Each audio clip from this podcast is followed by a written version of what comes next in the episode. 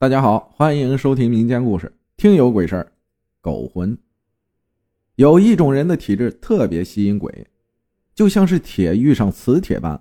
我就是这种体质，而且是从外婆那边传过来的。他们都没有撑过去这种折磨，都在三十多岁的时候去世了。我也是这种体质。记得是零八年吧，我大伯刚从福建回来。有一天下午去找朋友，在那里吃了顿饭，喝了点小酒，准备回家的时候，差不多是夜里十点多、十一点的样子。天空下着微微的小雨，还起着雾，路看不太清楚。因为那个时候也着实有点晚了，我大伯想早点回家，所以摩托开的是有点快。就在一个十字路口，他看见前面路。明明是没有什么东西，就径直加速开了过去，却好像忽然撞到了什么东西，连人带车摔了出去。当时车子已经摔得七零八落了，我大伯身上也有很多擦伤，膝盖上也掉了很大的一块皮。他回头看看是撞到了什么，却看到一条狗在惨叫，一瘸一拐的跑没影了。他那个时候还在纳闷如果撞到东西这么快的速度，应该是当场死亡了，不可能还能站起来跑。当时也没多想，就推着车回去了，在医院住了一个多星期，出院了，也就没把那条狗放在心上。大概在过了一个多月的一个下午，大娘把她儿子带到奶奶那里，让奶奶帮忙照看一下午。当时我也在奶奶那里。奶奶那个时候是挺喜欢打麻将的，但是因为要看着我们两个，她在旁边看别人打麻将，看得很是入迷。然后堂弟就在那里玩腻了，想出去玩，在旁边闹着很烦人。奶奶嫌他烦啊，让我带他出去玩。本来是在菜地里玩泥土，后来看到旁边有个小坑，坑里有水，那是平时用来浇菜的。然后我和他就在小坑边玩水，不知道为什么，他就莫名其妙的掉了进去。当时我便愣住了，看着那水上开始冒一些小泡，然后就没了动静。我愣了好一会儿才反应过来，站在原地大哭了起来，也记不得到底哭了多长时间。在不远处看牌的奶奶就一直没过来，不知道是看得太入迷没听到，还是怎么了。后来还是我妈听到我在哭，急急忙忙的跑过来问我怎么了。我当时哭得上气不接下气，一边抽泣着，一边指着小坑说：“弟弟，弟弟在里面。”我刚结结巴巴的说出这句话，妈妈就过来摇着我的肩膀说：“你说的是真的吗？”不敢置信的跟我确认了好几遍。她急忙过去，去那个小坑里摸索，结果真的把大伯儿子的尸体。摸出来了。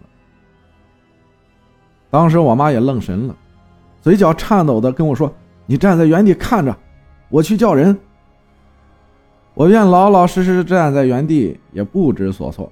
过了一会儿，乌泱乌泱的来了一大帮人，我奶奶跑在最前面，冲过来抱着我大伯的儿子，便当场嚎哭了起来。还是一个比较有威望的表伯反应过来了，赶紧叫了车送到医院。送到医院后，抢救无效，当场死亡了。此后的也没什么印象了，只知道这已经成了一个忌讳，没有人再提。大概又过了一个多月之后的中午吧，我在一个亲戚家玩，眼看着到吃饭的点了，就准备回家吃饭了。在我回家的一条道上有一个弯那天中午我在那个拐弯处。看到那里趴着一条狗，大黑狗，看起来很吓人的那一种，吐着舌头，嘴角还衔着口水，眼神直勾勾的盯着我。我当时吓得那里也不敢动，还是我一个表亲四奶奶问我怎么不回家呀？都十二点了，还站在太阳底下。我说我不敢过去。他问我为什么不敢过去，我说那里趴着一条狗。他说哪里有狗啊？什么都没有。一连说了我几遍，我都说有狗不敢过去。后来他没办法把我拉了过去。走过去之后还说：“哼，这小孩子还会说谎话了。当时他也没把这件事放在心上，直到有一个多星期之后的一个下午，那时正是夕阳西下的时候，我看见拐弯过来的那条羊肠小道上走着一条黑狗，就是我之前看到的那一条。我当时吓得又不敢动了，愣愣地看着他。他走到我旁边，明明什么都没有说，可我却感觉他跟我说话了，说要带我出去玩。我当时好像受了蛊惑一般，跟着他往前走，就是他来的那条路。大概走出了一两米远，我母亲看到了，问我：“你干嘛呢？”我当时愣愣地回答他：“我要跟他出去玩。”母亲就问我要跟谁出去玩呢？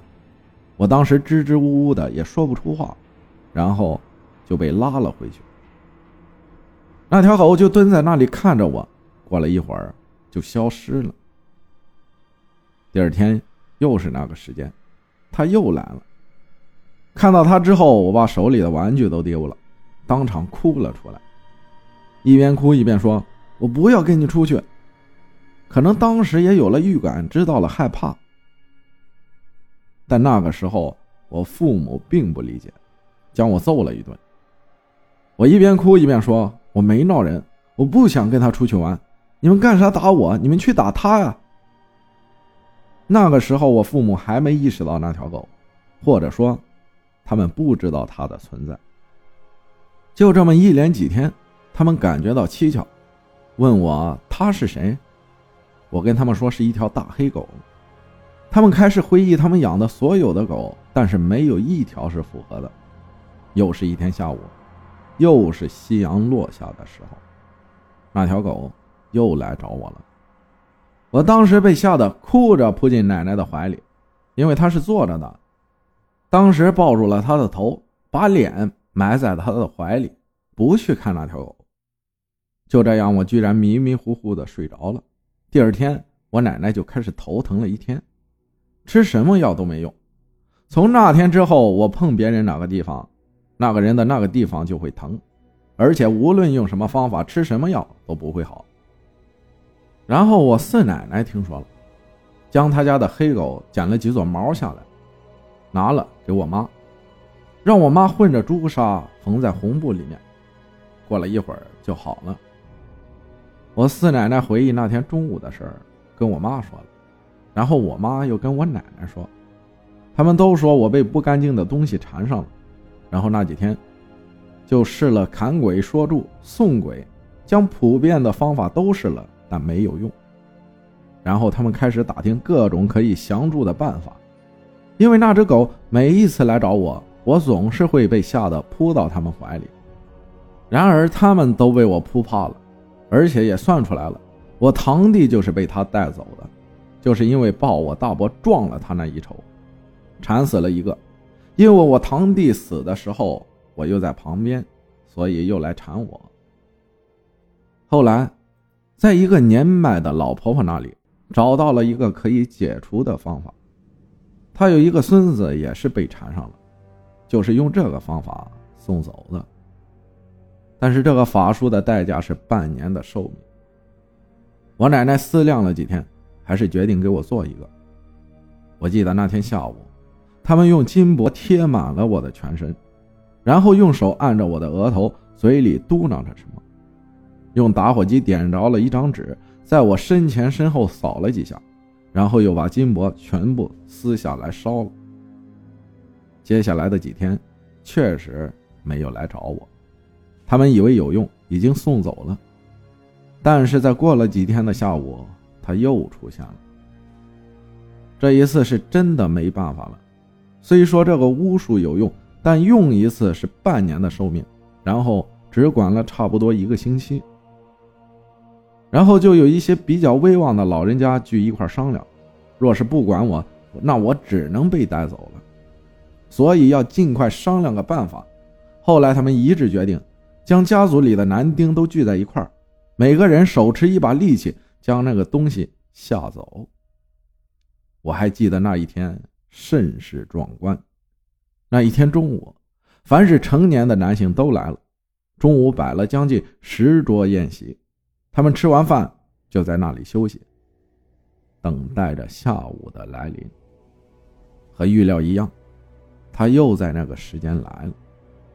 我爷爷抱着我说：“乡亲们，那条该死的黑狗又来了，我们直接砍死它。”